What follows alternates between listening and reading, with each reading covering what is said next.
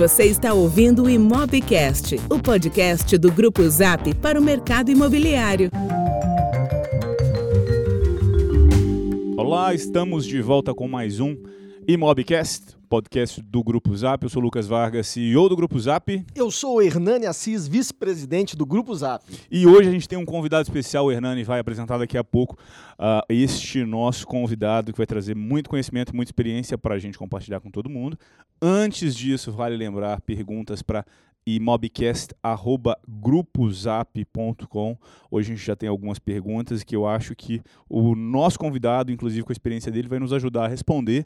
Mas ao final do episódio a gente volta com elas. Mas Hernani, por favor, vamos apresentar aqui o nosso convidado de hoje. A gente vai ter oportunidade aí de conversar com a nossa audiência, trocar muito e aprender aqui com ele, que é um consultor super respeitado em nossa indústria. Formado em publicidade, pós-graduou em administração também, tem vasta experiência de marketing, e isso desde o início da carreira.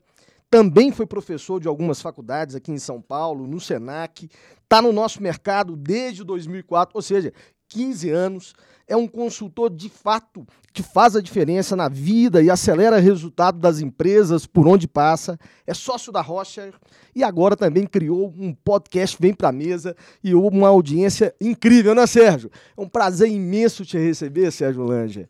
E a gente quer estar tá aqui com você nessa próxima hora, inclusive querendo saber um pouco dessa história, né? Conta pra gente um pouquinho. Legal. É, é, um prazer estar aqui, Hernani, Lucas. Eu sou ouvinte do, do podcast, acompanho e vai ser uma alegria estar compartilhando com vocês e com toda a audiência um pouco da história, um pouco da, de alguns casos aí do mercado imobiliário. Legal, legal, legal. Sérgio, uh, você é um cara que está no mercado há muito tempo, reconhecido de norte a sul, né? tem uma atuação até em nível nacional, é, mas para a gente poder explorar bem toda essa sua experiência e, e, a gente entender até também depois o que está por vir, a gente queria uh, começar lá do início, entender então um pouco como que você entrou no mercado, de onde é que veio essa sua uh, decisão, foi por acaso, não foi? Como que você chegou no mercado imobiliário? Bom, como, como você falou, eu comecei no mercado em 2004, né, há 15 anos. Eu trabalhava numa agência e a gente tinha conta de uma gr grande construtora. Isso na época 2004. era 2004, e não era, anos. Não era, não era uma agência exclusiva para o mercado imobiliário? Não era exclusiva, é, era uma agência digital e tinha alguns clientes, entre eles um cliente importante do mercado imobiliário. E a gente desenhou um projeto grande do, de digital, isso na época, e a gente teve um pouco de, de, de pé atrás do, do pessoal de vendas, do comercial, porque naquela época, há 15 anos, né, nem sei se todo mundo já estava no mercado há 15 anos, o que, o que dava cliente eram os estandes, né? E ninguém queria ficar no online. Então o online era visto na época como o bate-papo. Eu não quero ficar no bate-papo. A gente implementou o primeiro chat do mercado imobiliário, isso em 2004. Então, 2004, quando se falava online, a gente estava falando em, em um site que muitas incorporadoras imobiliárias também nem tinham, estavam descobrindo o que, que era isso. Então, na, naquele, na, naquele, naquele momento, 2004, a agência, qual era o escopo desse projeto? Era, você está falando de chat, mas o que mais? Era criar o site, criar a identidade visual, transitava pelas várias áreas do marketing, como que era isso? Um dos diferenciais que a gente criou naquela época foi que a gente passava para o corretor de imóveis todo o caminho que o cliente percorreu no site. Então isso na época era uma grande inovação. Então o, o corretor ele recebia o cliente sabendo, olha, esse cliente visitou o apartamento de dois dormitórios, ele visitou de três, ele fez uma busca assim assado. Então, o, o, corretor que recebia esse, esse cliente, na época a gente nem falava lead, né? Lead acho que começou um pouco depois ele já ele já estava muito mais preparado do que se ele estivesse atendendo um cliente no stand, porque ele já ele já tinha meio que a rota desse cliente dentro do site. Isso na época era uma grande inovação. Hoje em dia já é um commodity isso, mas na época foi um, um grande um grande divisor de águas para essa incorporadora. Aí o cara pegar o histórico do cliente, nem que seja um, um, um pouquinho dessa experiência virtual ainda muito nova, assim, ah, a gente sabe que o cara que está aqui batendo no seu plantão, ele não só está batendo no seu plantão, mas Antes disso, ele visitou outros dois ou três empreendimentos. E aí vocês desenvolviam então esses projetos que eu imagino que certamente era uma grande inovação para esses seus clientes que muita gente ainda nem conhecia direito sim, sim. naquele momento. E, e, na época tinha uma dificuldade muito grande que não tinha CRM, né? Hoje a gente tem algumas opções sistema de CRM de no mercado, sistema de gestão. Então, assim, era, era, era uma bagunça que hoje, infelizmente, a gente ainda vê em alguns lugares, não em São Paulo, mas mais fora de São Paulo, onde, onde ainda é tratado de forma é, como a gente tratava há 15 anos atrás. Por exemplo, ah, caiu um e-mail, isso eu me lembro muito bem, parece ontem. Caiu um e-mail no, no computador, na caixa-mãe, que chamava-se, e aí você tinha uma lista que falava quem é o próximo da vez. Aí encaminhava o e-mail para quem era o próximo da vez. Não, não tinha uma roleta, que hoje é meio que básico isso no mercado. Então, eram fatos que a gente via lá atrás, em 2004, e que às vezes a gente ainda vê, encontra alguns fatos no Brasil, viajando aí, alguns fatos que que ainda tem esse uso atualmente. Naquela época, 2004, como que o mercado imobiliário se comparava com os outros mercados? Era novo para todo mundo esse negócio de internet. O mercado imobiliário estava em linha com outros clientes de outros setores que você atendia? Não, sempre foi abaixo, né? Hoje também não é diferente. Hoje o mercado imobiliário, é, falando em tecnologia, ele, ele sempre está um pouco abaixo dos outros. O uso de tecnologia ainda é um tabu para o mercado imobiliário. E há 15 anos atrás é, é, ainda era mais, né? porque poucas empresas, como você citou, não, tinham sites, né? o site já era algo diferencial. Equipe online, então, era pouquíssimas empresas tinham equipes online.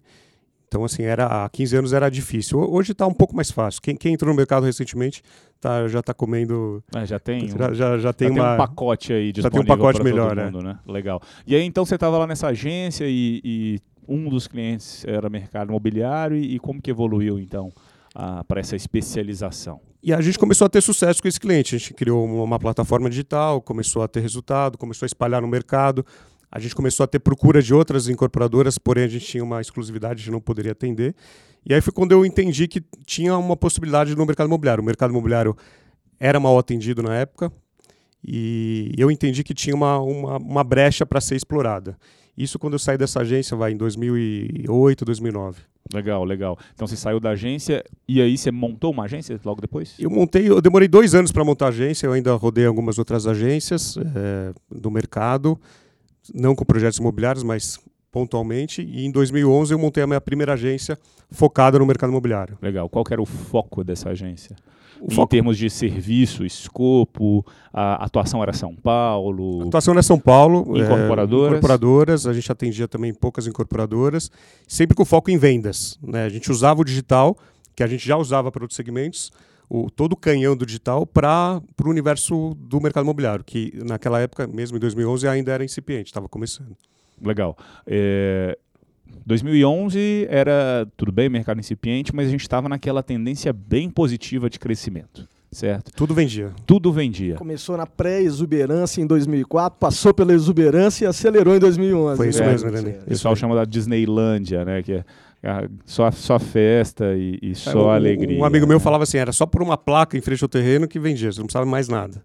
Legal, mas e então neste contexto, qual que era o papel de uma agência, dado que tudo que se plantava dava? Era conseguir mapear de onde vinham os clientes. É, cada vez mais o digital respondia para uma fatia interessante.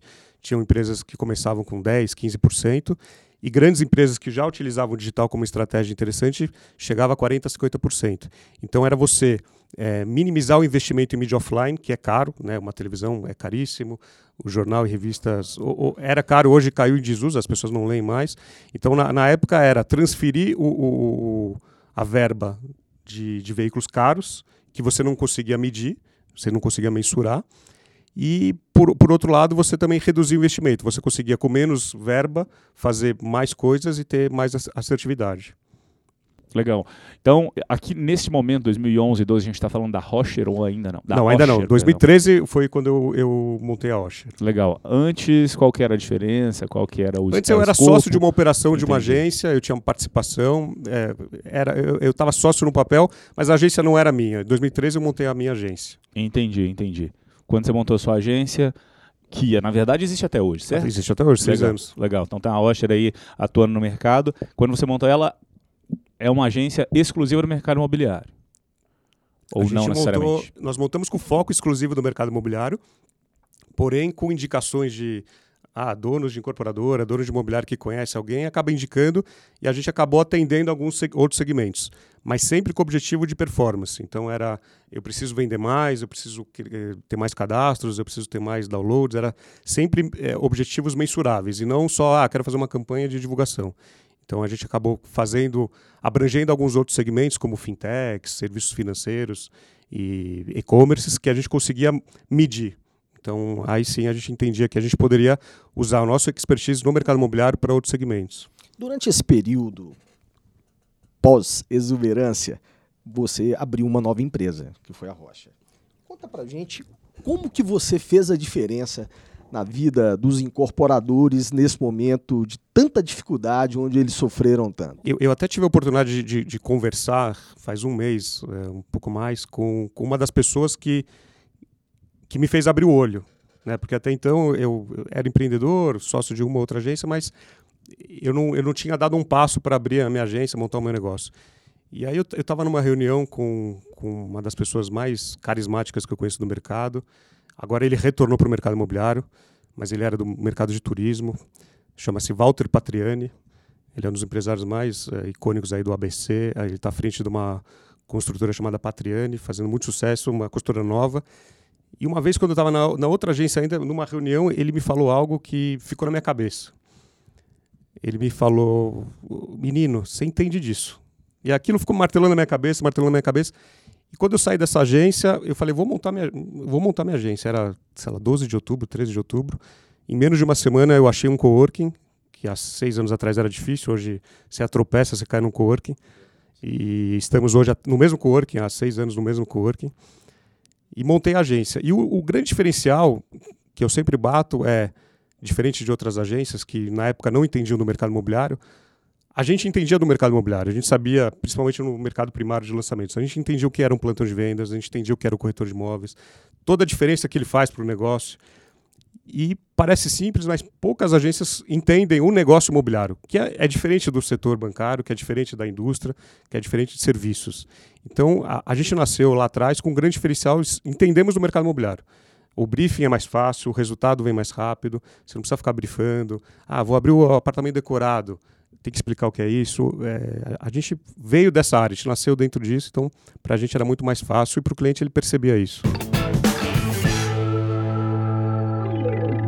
A gente pode perceber que a continuidade desse projeto que você tem, né, veio ser coroado com o seu podcast. Vem para mesa. E, e, é claro que quando a gente tem isso no sangue, né, não só a paixão, mas também o conhecimento, um track record robusto, a gente pode ajudar muito né, esse mercado inteiro, essas pessoas que precisam todos os dias se reinventar e acompanhar essas evoluções que são constantes. É muito simples a gente assistir o podcast. Eu acho que a grande curiosidade que a nossa audiência está querendo saber é o seguinte: o que, que te motivou de verdade, né? O que está por trás disso? Qual foi o grande propósito? A chave que te fez um dia levantar e falar: vou fazer o Vem Pra Mesa. Conta pra gente. O Vem Pra Mesa ele nasceu, ele nasceu ano passado como um canal no YouTube. Eu nasceu na verdade em 2000 e ano passado 2018. Ele nasceu final de 2017 é, como canal no YouTube. Eu não tinha nada no YouTube. Só que eu fiquei sabendo que um grande, um cara que eu admiro muito no mercado imobiliário americano chamado Chris Smith, que eu inclusive eu tive a oportunidade de conhecer ele em São Francisco a convite do, do Viva Real lá atrás, em 2016, quando eu estive num evento. Eu vi que ele estava no Brasil. Ele é casado com uma brasileira e ele estava ele tava em São Paulo, ele estava postando no Instagram dele. Eu falei, pô, eu preciso falar com ele, eu preciso. Eu li, o livro dele, sigo ele, é, eu sou um grande fã do trabalho dele. E eu estava em férias, isso, dezembro, tal, 2017. E aí eu chamei ele e falei, pô, eu queria bater um papo, tomar um café. Eu, eu tenho um canal no YouTube, mentira, eu não tinha nada ainda na época, e eu queria gravar com você. Ele nem respondeu. Aí eu mandei a foto que eu tirei com ele em São Francisco, na, no, quando ele estava distribuindo o livro dele. E aí quando ele viu a foto minha com ele, ele respondeu, não, pode ser no Starbucks? Eu falei, não, claro. E aí, pô, 2 de janeiro de 2018, a gente marcou, eu, ele e o Júlio, meu sócio, de gravar, o, o na época era, era um canal de YouTube, um vídeo no Starbucks lá do Itaim. E ele chegou super, sabe, ele... É, primeiro, até ele entender que a gente não era corretor de imóveis, porque ele lida muito com corretor nos Estados Unidos. Então, a gente conseguiu explicar para ele que a gente trabalhava no mercado imobiliário, mas não era corretor. E aí foi super legal, foi um papo muito rico, né? Apesar de ser inglês, a gente depois traduziu, ficou muito legal. E aí eu fiz mais alguns episódios em vídeo, mas eu vi que o, o, o vídeo ele tem, é, ele tem uma dificuldade em edição, é, é, gravação. E o podcast não. O podcast, quando eu, quando eu migrei para o podcast, eu percebi que era muito mais fácil, né? De você gravar, você editar, você colocar no ar. E tem um fato que pouca gente percebe, que é, é, algumas pessoas têm vergonha de aparecer em vídeo. Quando você fala, pô, eu quero gravar um podcast com você, é áudio. Pô, a pessoa, a pessoa dificilmente ela fala não. Né? Quando, é, quando, é, quando é vídeo, a pessoa, não, pô, não falo bem, não pode. Agora, quando é podcast, a pessoa não. Primeiro que muita, muita gente, eu te digo que mais que 50% quando eu convido, é, não sabe o que é podcast, eu tenho que explicar, eu, eu tenho que abrir o celular dela e eu percebo que ela nunca usou o aplicativo de podcast do, do iPhone ou do Android, e depois ela começa a pegar gosto. E, e eu crio, normalmente, quando faço um podcast com uma pessoa, é, algumas eu conheço, outras não, eu crio uma identidade, um rapport incrível. Então, assim, é, parece que depois que acabou, depois de uma semana, do, a pessoa continua em contato comigo, a, a gente meio que virou os melhores amigos. Isso é muito legal, porque eu consigo e aí, é, assim, eu sempre fui fã de programas de entrevista, sei lá, desde Jô Soares, Mariela Gabriela, é, é, esses bate-papos aí de, de, talk shows. Eu consigo tirar no, no podcast algumas coisas, cuidado aí, Lucas, eu consigo tirar algumas coisas do... Cuidado você, quem está aqui, quem, no, eu... quem tá aqui é você. De quem eu estou conversando, que, eu, que eu, eu pego também o lado humano da pessoa, né? Então, pô, eu tive dois, três casos de pessoas que choraram, choraram mesmo, no podcast, por declarar, né, assim, falaram coisas que dificilmente ela falaria para um desconhecido e às vezes ela estava a primeira vez comigo. Então, assim, eu tive casos com o Sampa, da SF, que é um cara que tem uma história de vida muito legal, que eu tinha, eu tinha duas vezes eu, eu tinha estado com ele e depois que acabou, ele falou: pô, não sei como é que eu me abri com você. Eu falei coisas. Falei: se você quiser que eu corte alguma coisa, ele falou: não, sem censura, pode publicar tudo. E tive o caso dele, tive o Altemir Rocha, que eu entrevistei também faz pouco tempo, que é um corretor de imóveis de sucesso aí no Sul. E ele contou episódios de briga com o pai, com o avô, que também mexeu com ele, eu senti ele se emocionou. Então, assim, o podcast para mim é uma alegria fazer e também passar esse conhecimento para as pessoas. Eu vejo que os feedbacks que eu recebo é muito gratificante e, pô, às vezes quando eu estou com preguiça de, pô, vou ter que produzir, ligar, convidar, quando eu quando começo a receber as pessoas ouvindo no carro, no trabalho e, e pô, repostando, eu acho super legal e para mim tá pago esse trabalho. Quem que é o público que você normalmente tenta falar? Eu estou tentando aqui explorar um pouco essa pergunta que o te fez, que é assim, legal, a gente tem um, um, um, novo canal aqui né, de comunicação que tem crescido e, e você, como um empresário, um consultor é, que, que, tá, que, que tem levado para o mercado novidades para o mercado imobiliário evoluir, você está explorando aqui esse canal. O que está por trás? Né? Assim, legal, a gente vê o, o, o, o, mais um canal de explorar conteúdo que tem importância, mas quem que é o seu público? O que, que você né, que está por trás desse esforço do Vem para a Mesa?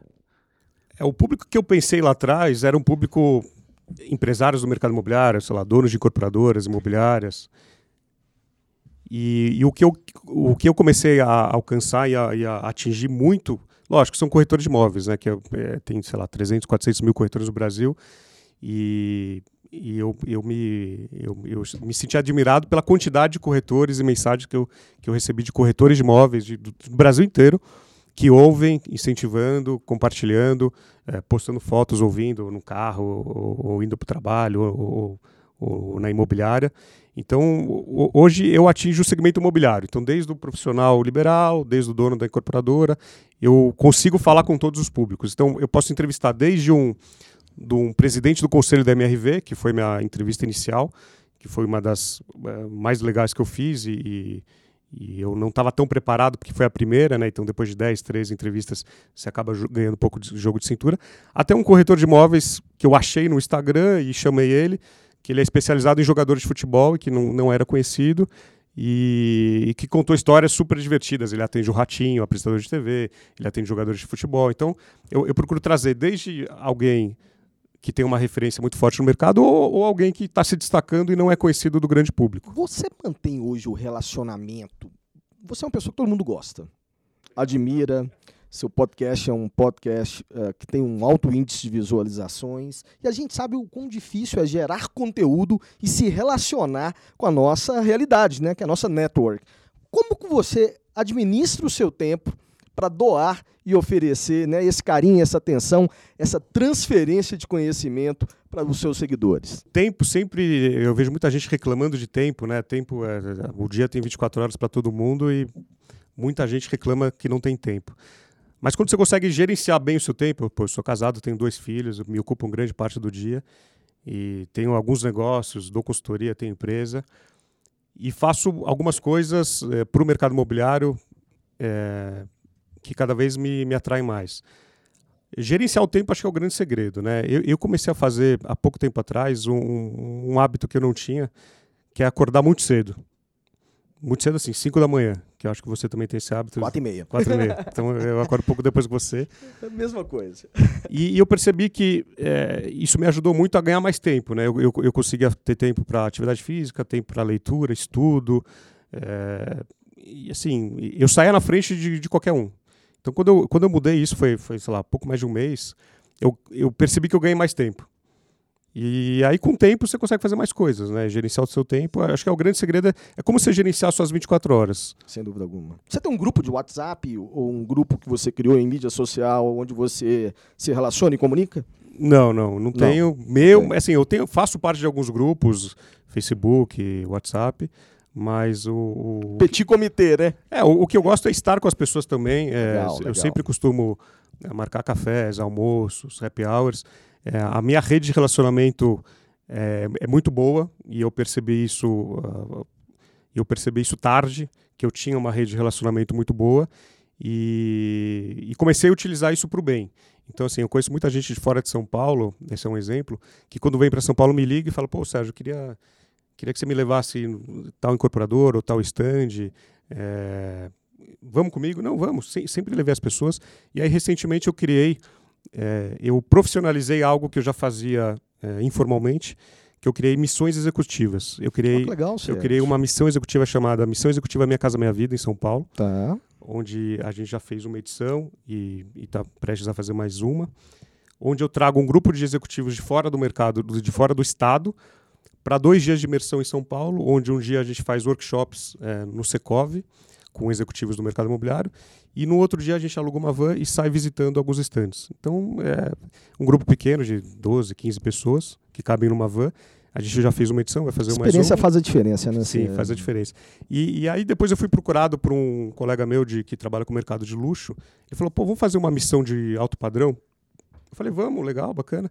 E a gente começou a desenhar e a gente vai fazer a, a, essa primeira missão executiva de alto padrão, onde a gente vai visitar incorporadoras como Cirela, Lindenberg, e vai ser em setembro, na semana do Conecta.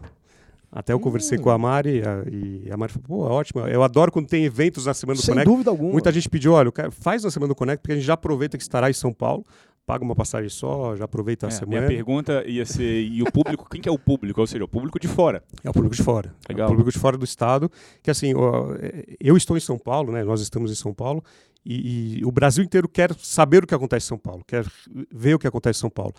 São Paulo é, é uma referência, muita gente fala, né, às vezes eu sinto até um preconceito quando eu saio de São Paulo, né, vou para outros estados, pô, aqui não é São Paulo, o que funciona em São Paulo talvez não funcione aqui, realmente. Só que São Paulo é, é, é, é, um, é um, país, né? A gente tem aí, sei lá, é, a Zona Leste, a gente tem, sei lá, 300 bairros, a, a interior, a, o, o, estado de São Paulo.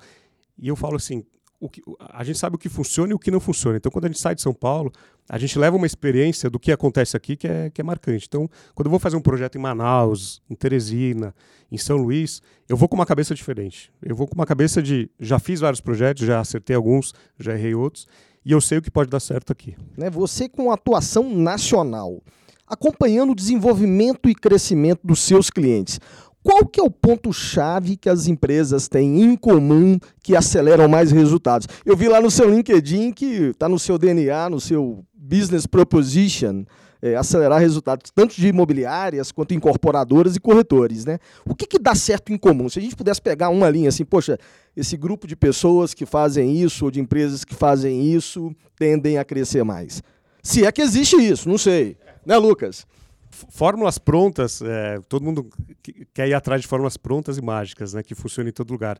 Infelizmente não tem essas fórmulas, mas tem algo básico que, que se, se todo mundo aplicar, vai dar resultado é a questão de você fazer o seu o produto imobiliário, você vai fazer um lançamento, uma, uma casa, um comercial, residencial, loteamento, fazer o, o produto para o seu cliente, não para você. O que a gente vê muito fora de São Paulo, em empresas às vezes mais é, é, familiares, é que o dono quer fazer o produto para ele e não para o público dele. Então ele acha que ele tem que ter, sei lá, uma churrasqueira com entrada na cozinha, porque o público dele, quando for fazer a picanha, já tem acesso à cozinha. Mas o público dele não come picanha, come, come alcatra ou come contrafilé e não faz churrasco. Então, é, o, o, Brasil é muito grande, né? O, a gente tem é, um tamanho continental.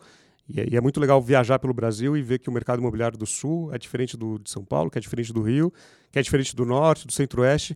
Então, quando, quando a incorporadora faz o produto para o cliente e não para o dono, ou não para o marketing, funciona. Esse é o primeiro passo. É interessante, é, quando a gente tem visto, né, a gente fala aqui na evolução do mercado sobre o quanto, com o tempo, a disciplina de, de, de marketing começou a estar tá mais presente no dia a dia do mercado imobiliário, não só a disciplina de vendas, que historicamente ah, teve um, uma responsabilidade maior dentro do mercado imobiliário. É muito comum a gente ter, até hoje, na verdade, diretores comerciais que também são responsáveis por marketing. Né? É, não só por vendas. E em contrapartida, se a gente pega empresas de e-commerce, é muito comum a gente ter diretores de marketing responsável pelas vendas. Né? Então, nos mercados onde tecnologia controla muito mais a transação, marketing, onde tem mais tecnologia, melhor entendimento, maior, maior facilidade de você atribuir a jornada do consumidor, o marketing acaba tendo uma relevância maior. Mas o que a gente vê é, em todos os mercados, quanto mais tecnologia, mais marketing passa a fazer parte. E tem uma grande premissa por trás do, do, dos grandes uh, estudiosos do marketing, que é a ligado ao ponto que você falou. O, a gente não é o consumidor em 99,9% das vezes do nosso próprio produto. Né?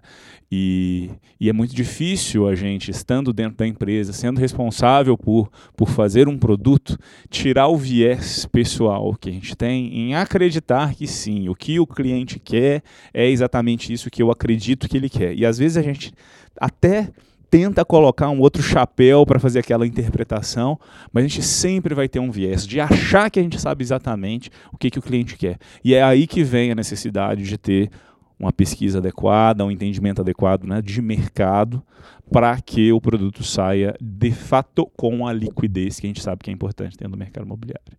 Eu imagino que você, como, como um consultor, como um, um empresário empreendedor do mercado deve ter um desafio muito grande em muitas vezes trazer essa nova perspectiva de vamos olhar, olhar com o cliente, principalmente com empresários que já tiveram muito sucesso, certo? É a primeira geração, né? A segunda geração está vindo mais preparada, né? Que é o, sei lá, o pessoal até 40 anos, que é a segunda geração desse mercado de construção civil vem com outra cabeça, ou estudou fora, ou estudou, sei lá, em faculdade de ponta, e tem a percepção que o marketing, os dados ajudam a guiar as vendas. Legal. E me tira uma dúvida, então, agora, tentando explorar um pouco aí justamente dessa sua experiência. Se você tiver algum exemplo legal, em qualquer lugar, seja em São Paulo ou fora, de empresas que a gente vê essa segunda geração chegando na gestão da empresa e fazendo com que essa empresa tenha uma nova cara, uma nova abordagem. Não sei se você tem bons exemplos para compartilhar de empresas que a gente tem uma nova geração assumindo de incorporadoras. Não sei se você. Essa sucessão está acontecendo, Sérgio? Você tem acompanhado isso? É um grande desafio a sucessão familiar em todas as empresas, né? É, ainda mais no mercado de construção civil ou imobiliárias. A gente tem alguns casos aí é, emblemáticos no mercado de, de imobiliárias. Acho que um dos mais é, falados no mercado é o da Beira Mar, lá de Brasília, dos meninos de Brasília, que quando eu sentei a primeira vez com, com, com, eles, eu perguntei quando começou essa sucessão, né? Aí ele me mostrou a foto de, de, dos dois irmãos com o pai, do Pedro e do Paulo, ah, não sei se eles tinham quatro ou cinco anos, já indo na imobiliária. Então ele falou, ah, começou aqui a sucessão. Então assim, a gente sempre respira imobiliária e tal. E, e essa sucessão eu vejo, até em São Paulo e outros lugares, que quando ela não é bem feita ou, ou, ou é, não se contrata um executivo para tocar, ela acaba se perdendo, porque o executivo, ele, ele hoje ele está com 60, 70, 80 anos, ele não vê o mercado mais. O mercado mudou, né? as pessoas mudaram, o jeito de consumir mudou. É, é esse é um, é um ótimo exemplo. A gente conversou há pouco aqui com o Paulo. O Paulo veio, veio aqui bater um papo com a gente. Inclusive, ele enfim, tiveram uma boa transição dentro da Beira-Mar. O Pedro segue lá tocando o negócio, o Paulo agora está experimentando novas avenidas aí de, de, inovação dentro do mercado. Criaram, trouxeram metodologias de gestão, de desenvolvimento e de inovação para dentro da empresa e deu tão certo que agora eles estão justamente tirando esse conhecimento e alguns desses modelos para levar para o mercado como um todo, para outras imobiliárias. Acho que é um, é um ótimo exemplo. E acho que você deu um, um exemplo legal aqui de, de, de, uma sucessão muito bem realizada. Será que você teria algum exemplo, por outro lado, de sim, empreendedores de sucesso que ainda estejam na ativa, uh, seja em imobiliárias ou em incorporadoras, e que têm conseguido navegar bem essa entrada da tecnologia no mercado imobiliário, que têm conseguido se transformar para estar aí à frente do que há de novo e de mais eficiente no mercado. Você tem que, quem que vem à mente de profissionais com experiência já uh, talvez de uma primeira geração, mas que a gente ainda possa uh, trazer aqui, putz, esse cara é um cara que sim está entendendo o que precisa ser feito, teve que se transformar para que o seu negócio também conseguisse evoluir. Será que você tem alguns exemplos? Acho que é difícil citar um ou outro exemplo, até vou, vou, vou, causar ciúmes aí em amigos do mercado. Mas eu vou falar de um grande exemplo que todo mercado fala, que não é chover no molhado, mas é o Alexandre Frankel da Vitacom. É, ele tem uma cabeça diferente e, e, e, ele, e ele tem um propósito, é, é uma empresa diferenciada. Não é a segunda geração, é a primeira geração, porque é uma empresa nova, tem 10 anos Lógico, o pai também está junto, os irmãos, mas ele, ele, ele enxerga o mercado imobiliário diferente de outras, de, de, de outras incorporadoras.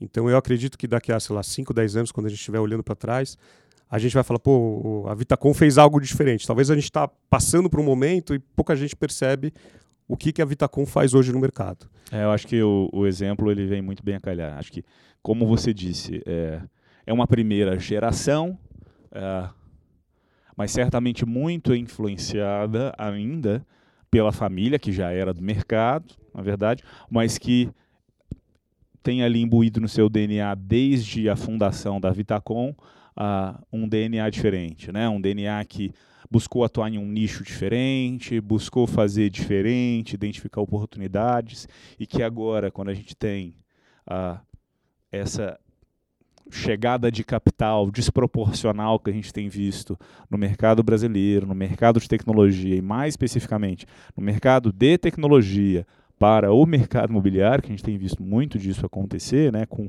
com imobiliárias ou outras empresas que têm aí base tecnológica para trazer um novo modelo, um novo produto, a, a Vitacom e talvez junto de algumas outras grandes e reconhecidas incorporadoras, certamente está à frente e, e, e fazendo bonito, virando referência, aparecendo como exemplo para outros mercados, inclusive, de uma empresa de um setor tradicional que navegou a onda de super crescimento com muito sucesso e que tem, mais uma vez, conseguido já apontar e despontar à frente do que está por vir. A gente bateu um papo com, com o Alexandre há algum tempo e, e, e ele é um, foi uma das pessoas que trouxe. É, daqui a cinco anos, quando a gente olhar para trás, nada disso vai, vai né? A gente vai muitas vezes se envergonhar, a gente vai rir das coisas que a gente faz hoje, porque muitas vezes essas novidades elas acontecem quando a gente menos espera. Então o grande desafio é como estar à frente, como ser a mudança, como ser a transformação. E normalmente você precisa se autotransformar, né? Então, acho que é, é, é um ótimo exemplo mesmo. Um outro ponto, uh, Acho que, que, que você trouxe exemplos, um de Brasília, uh, um aqui de São Paulo. É, acho que você tem uma atuação fora de São Paulo, talvez região norte, nordeste também, uh, interessante, certo? Acho que você tem ali, atua uh, com clientes nessas regiões. É, a gente já tem visto aqui em São Paulo um certo movimento uh, pós-crise, confiança aumentando, etc. O que, que, você tem visto, dado que você trabalha muito próximo desses clientes, de grandes, de grandes clientes que influenciam a região, região norte, nordeste, o que, que você tem visto ali agora nesse momento? Norte nordeste ainda não voltou como São Paulo, né? São Paulo, é, a gente pode falar que desde o Final do ano passado deu uma, uma boa melhorada, esse ano está bem melhor do que os últimos anos. Mas o norte e o nordeste, principalmente o norte, é, o que se vende mais são produtos econômicos, né? que é a grande maioria. E, mas assim, quando melhora São Paulo, é questão de tempo, né? de talvez um, dois anos, para melhorar outras regiões. Então, eles sempre olham para São Paulo para entender quando que vai chegar a, a, onda lá. Né? Então, melhorou em São Paulo, depois de um, dois anos, o, alguns mercados adjacentes começam a, a ver uma sensível melhora. Legal, a gente tem, tem uma, uma audiência interessante do pessoal do Nordeste, e, e, é interessante esse ponto que você traz do, do Minha Casa Minha Vida, porque uh, ainda gera muita incerteza, né? muitas dúvidas. É, a gente tem visto cada vez mais ao longo dos últimos anos a participação do segmento Minha Casa Minha Vida no mercado imobiliário total aumentando. É, e, e, o Nordeste é certamente um desses mercados que tem, uh, tem se aproveitado e, e, e, mandado bem aí, eu diria, né, com a oferta de crédito para construção e também para os consumidores. A gente viu, na verdade, também no Nordeste, durante o período de maior, maior eu diria, uh, crise ali em 2000, talvez em 2014 a gente tenha visto em São Paulo 14 para 15 acelerar e no Nordeste talvez postergado um pouquinho para 15 16. Ali nessa época você estava esteve, está ativo na região. A gente viu, na verdade, um mercado uh, aqui em São Paulo nesse momento uh, de luxo ainda muito ativo. Ah, então o mercado ainda estava dando vazão, era um segmento que não foi tão afetado. E, e a gente estava citando aqui de Minha Casa, Minha Casa Minha Vida, segmento econômico no Nordeste. Como que foi esse mercado de luxo lá no Nordeste? Como que é, é muito ativo, resiliente? Não sei se você tem experiências por lá com este segmento específico. Sim, como tem. reagiu? O, o, mercado de luxo, como o mercado do Minha Casa Minha Vida, na crise eles não foram tão afetados, né? São dois mercados que passaram um pouco imune. O Minha Casa Minha Vida super bem, só cresceu. O luxo ele teve um pouco de oscilações, é, mas é, continuou vendendo, as pessoas continuaram investindo. E, e, fora de São Paulo, tem algumas cidades onde tem uma desigualdade social muito grande. Tem uma, tem uma grande fa faixa, fatia da população que classe média, baixa, e tem muita gente com dinheiro, e muita gente com dinheiro mesmo. Então, assim, é, eu vi em São Luís, São Luís do Maranhão, apartamentos de 800 metros quadrados. Então, você chega em São Luís, que é uma cidade é, lá no norte, norte, nordeste, e, e você vê apartamentos de 800 metros quadrados e que mesmo na crise continua, é, lógico, tá, o, prédio estava entregue, mas continua vendendo, continua tendo procura. Você vê que o, o mercado da, da elite, o, o, luxo, ele não sofreu nesse, nesses últimos anos.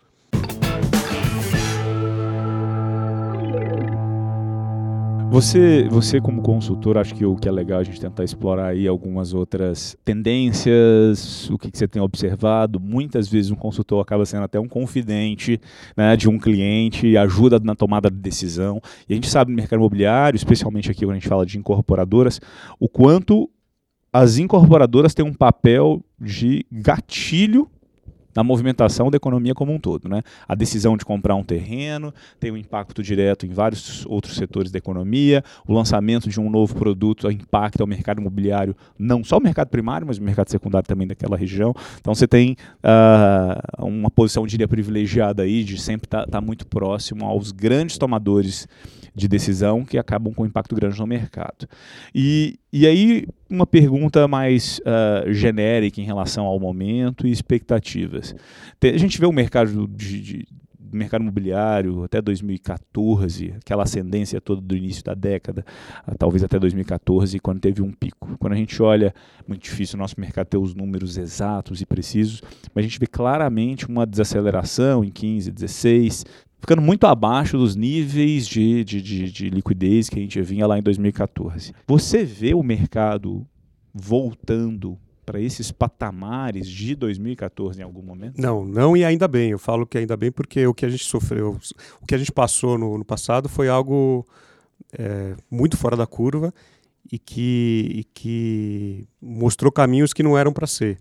Então, eu acredito que o mercado vai voltar, não aos mesmos patamares, mas de forma saudável. Né? Antigamente, aquilo que eu falei, é, você colocava uma placa na rua, vendia. Né? A pessoa estava saindo com o cachorro, ela viu o stand, ela entrava e comprava o imóvel, depois destratava. Então, assim, o mercado imobiliário teve um boom grande, depois teve uma caída grande, mas acredito que não, não vai voltar ao que era antes, mas também não vai ser a mesma pindaíba que estava alguns anos atrás. Né? A gente vai, vai achar nosso, nossa, nosso ponto, um ponto favorável, saudável, e que que a gente consiga manter um ponto saudável, né, acima da curva, é, com vendas é, estáveis e sem grandes oscilações. Os incorporadores nessa sua relação, o seu negócio com eles, eles ainda estão preocupados e rezando para Nossa Senhora do Estoque? Ou já estamos em níveis, digamos, de redução abrupta e não teremos mais no futuro? O que, que é o seu feeling, Sérgio? Em São Paulo reduziu bem o estoque de, de tá. muitas incorporadoras. Fora de São Paulo a gente ainda tem bastante estoque em algumas cidades. Mas em São Paulo, assim, a, a, grande busca hoje é por terrenos, né? Porque voltaram porque fazer você comprando é um terreno hoje, você vai lançar talvez daqui a um, dois anos. É, então, assim, a, a, curva do mercado de incorporação ela demora, sei lá, cinco a seis anos. Então, tá. a gente viu aí nos últimos anos uma corrida grande por, por áreas, né? Por boas áreas. É, a gente está muito em São Paulo muito refém do plano diretor, que ainda é, coloca algumas amarras para a cidade e tem a questão do crédito, como o Lucas falou, que é, é, é um, é, é, algo que segura o mercado imobiliário. Né? A gente viu alguns bancos aí tentando oferecer algo diferenciado, mas o nosso mercado depende muito do, do crédito. E, mas é isso, o estoque em São Paulo reduziu. Como os incorporadores estão aí às compras, você consegue enxergar o aposta num crescimento do custo por metro quadrado? Daí para frente? O, o, metro quadrado vai subir, ou seja, a indústria vai ficar mais cara? O que, que você tem sentido nesse sentido? É, algumas regiões sim vai subir, é, vai, vai, vai ter alguma valorização. Outros bairros ele já está num, num, num, valor que dificilmente vai subir mais, mas você sempre tem aqueles bairros que você comprando na baixa, na média, vai ter alguma valorização. É, São Paulo, como eu falei, é muito grande, tem bairros aí onde a verticalização começou faz poucos anos, então quem investiu lá atrás consegue recuperar o dinheiro num médio, curto, médio espaço de tempo. Você também comentou com a gente aqui, estava comentando sobre atuação não só em São Paulo, capital, ou nessas outras uh, metrópoles do país, mas também no interior de São Paulo. O interior de São Paulo é um mercado muito movimentado pelo agronegócio. E o agronegócio, como a gente sabe, foi, e o interior do país, foi o que, na verdade, sustentou é, grande parte da economia ao longo aí dos anos mais difíceis. E o mercado imobiliário a gente viu, ele uh, assim como Minha Casa Minha Vida, assim como mercado de luxo, a gente viu o agronegócio também sendo uma alavanca regional né, em cidades médias para o mercado imobiliário. Como que esse mercado está hoje? Você tem atuado no interior, em cidades onde o agronegócio acaba movimentando a economia? Perspectiva está melhor que em outras cidades? O que você pode contar para a gente dessas, dessas regiões? É, o interior de São Paulo é, é muito rico, né? A gente tem cidades é, como Ribeirão Preto, São José do Rio Preto, Campinas, que o PIB é, muitas vezes é maior do que capitais no Nordeste, né? Então, assim, são, Campinas tem a região metropolitana de Campinas é mais de um milhão de habitantes. É, Ribeirão Preto movimenta muito dinheiro. Então, essas cidades, é, principalmente Ribeirão Preto, não, não, sofreram muito com, com a crise. É, existe muito dinheiro circulando né, do, do, do, agronegócio. Uma capital que também passou imune à crise foi Goiânia. Né? Goiânia, é, eu também tenho alguma atuação em Goiânia. E Goiânia, eu vi nos últimos dois anos, é, é, no mercado de lançamentos, estandes de vendas que eu não vi em São Paulo há muitos anos, enormes, luxuosos, com baita infraestrutura. E realmente Goiânia, por conta do agronegócio, você tem uma, movimentação de dinheiro muito grande e a economia é muito agitada. Então, desde o do econômico até do, de loteamentos e principalmente de mercado de luxo. Na sua opinião, Sérgio, você enxerga hoje uma melhoria da capacitação dos profissionais? Você está apostando a melhoria dos. Porque a gente escuta muito a história dos medos, do, aquilo que aflige o corretor de imóveis eh, em detrimento da tecnologia. Mas a gente aqui no Grupo Zap, Lucas, eu, enfim, todos gente é apaixonado pela atividade, apoia a atividade de forma direta e indireta, inclusive aqui no nosso projeto iBuyer, né, que estamos ligados ao mercado 100%. Uh, como que você enxerga? Ainda existem gaps de melhoria? Você acredita na profissionalização? O Brasil ainda vai dar show na categoria? Qual é a sua aposta? É, quando você vai para os Estados Unidos e você vê o nível do, do, do profissional de, de, corretagem lá, o pessoal de mercado imobiliário, você acha que, que a gente não vai ter futuro. Né? Você, você compara os profissionais e realmente é muito diferente. Porém, nos últimos anos você vê uma capacitação, uma, uma busca por melhoria, por cursos. E eu vejo muito, muitos corretores novos entrando no mercado ou que já estão há algum tempo atrás de, de sim capacitação. Então, participar de eventos, participar de cursos, palestras.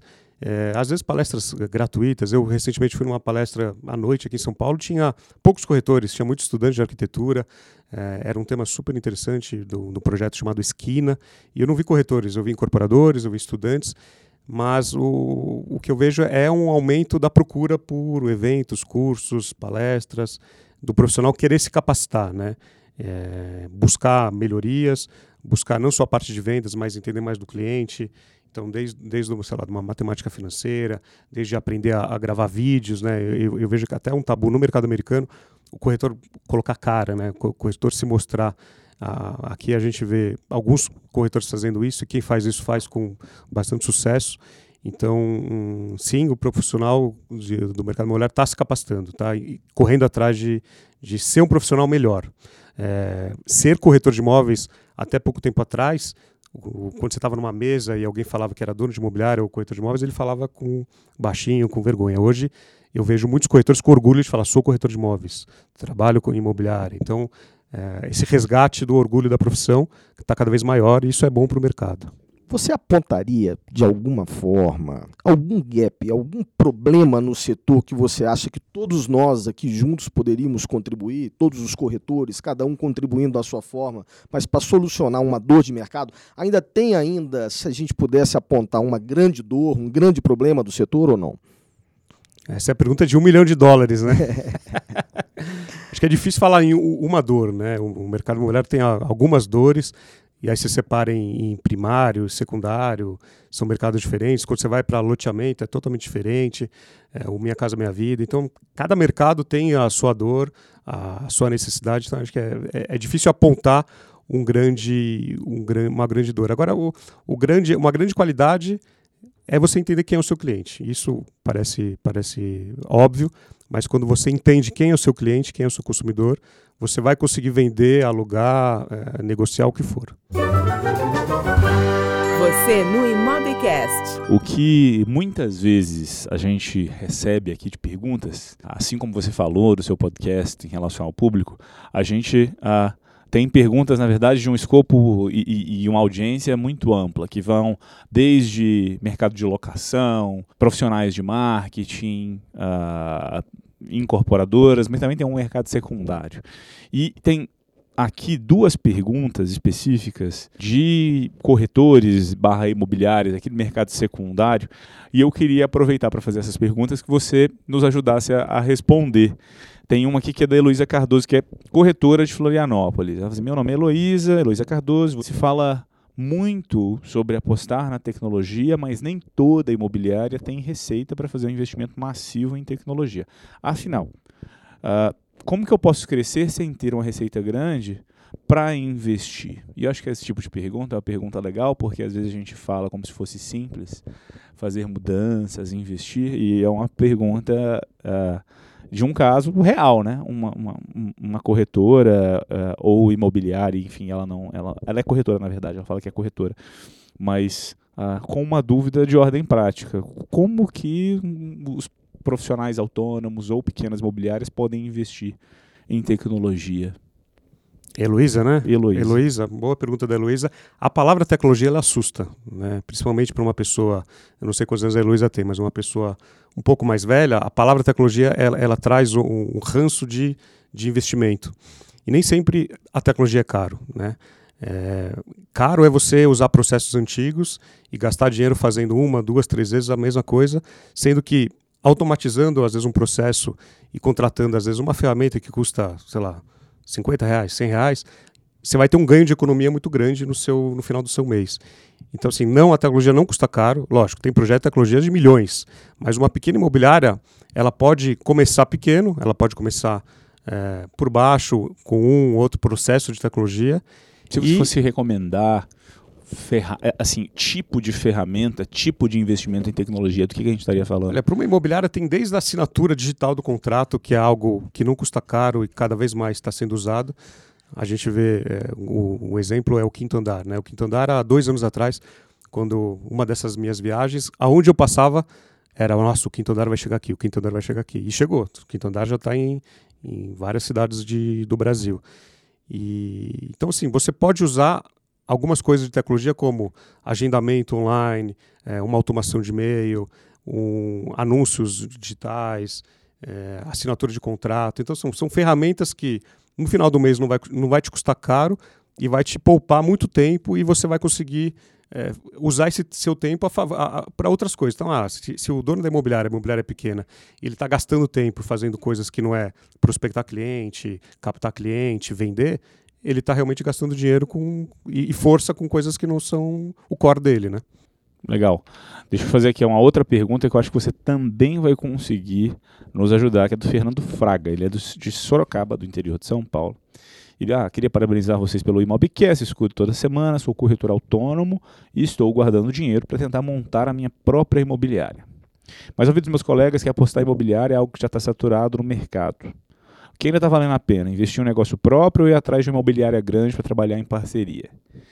E você que ah, atua como consultor, é, publicitário de formação, ah, tem atuado em marketing, ah, entendendo bem aí como que essas dinâmicas de evolução das imobiliárias, do mercado acontecem. O que, que é sua interpretação para um profissional como esse que não sabe se trabalha de forma independente ou se associa a uma imobiliária?